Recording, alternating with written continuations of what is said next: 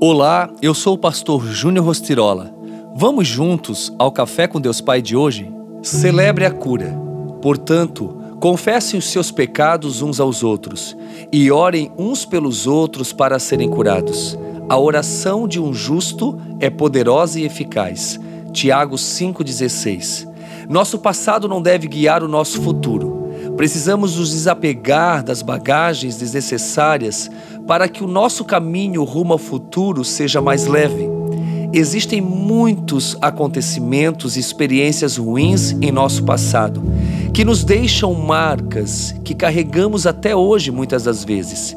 Os traumas, as mágoas e a falta de perdão fazem-nos carregar um pesado fardo. Assim, nossa caminhada rumo ao futuro se torna cansativa e penosa.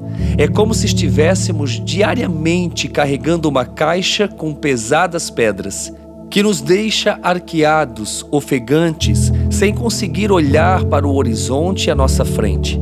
Precisamos tratar dessas feridas, mas sabemos que isso dói. Se você tivesse a oportunidade de voltar ao passado, no lugar em que essas feridas, traumas e mágoas foram gerados, você voltaria? Acredito que muitos de nós diríamos sim. A questão é que isso não é possível, mas ainda assim, muitos de nós vivemos como se pudéssemos fazê-lo, ou pior, vivemos assombrados por cada uma dessas lembranças.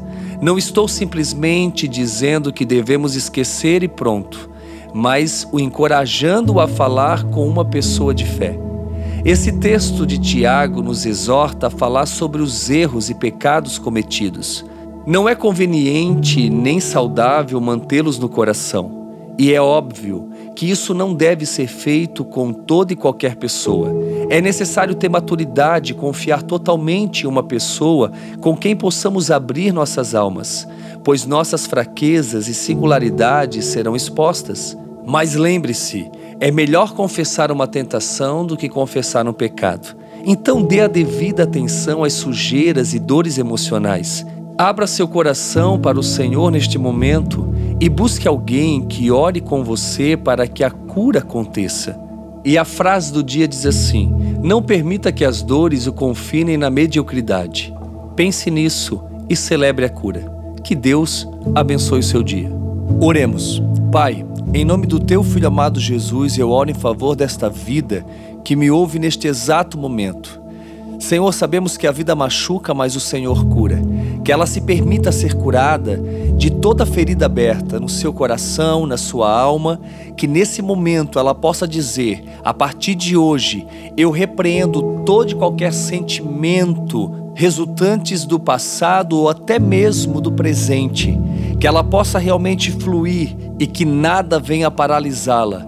Muito pelo contrário, que ela possa celebrar todos os dias a cura.